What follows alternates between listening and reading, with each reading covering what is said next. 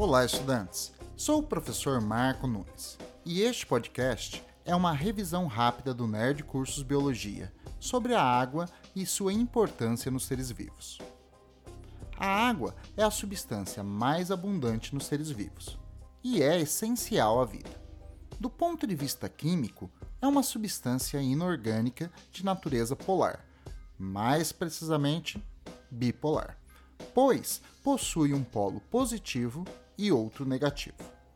A bipolaridade faz dela um ótimo solvente de outras substâncias polares, pois quando elas são colocadas no meio aquoso, elas são envolvidas pelas moléculas de água.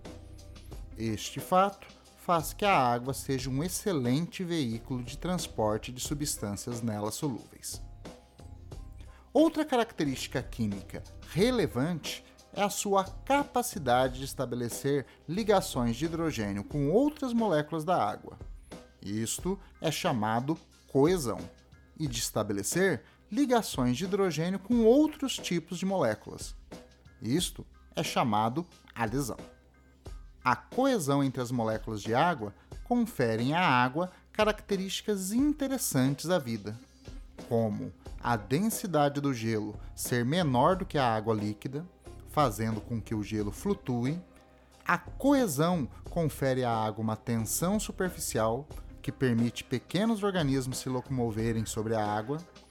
A coesão entre as moléculas de água dificulta a evaporação da água em temperaturas inferiores a 100 graus Celsius e confere à água uma função estabilizadora térmica, pois ela aquece e esfria lentamente, com muita adição ou perda de calor.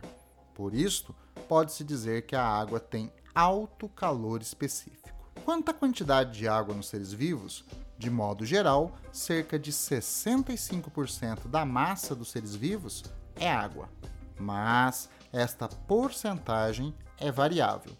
Algumas espécies de animais, como as águas vivas e de vegetais, têm 90% de suas massas representadas pela água. Em uma mesma espécie, a quantidade de água pode variar em função da parte do corpo e da idade. Órgãos com alta atividade metabólica, como o cérebro e rins, possuem muita água já quanto à idade, quanto mais jovem for o organismo, maior a porcentagem de água. Bom, é isso aí. Continue firme nas revisões. Bons estudos!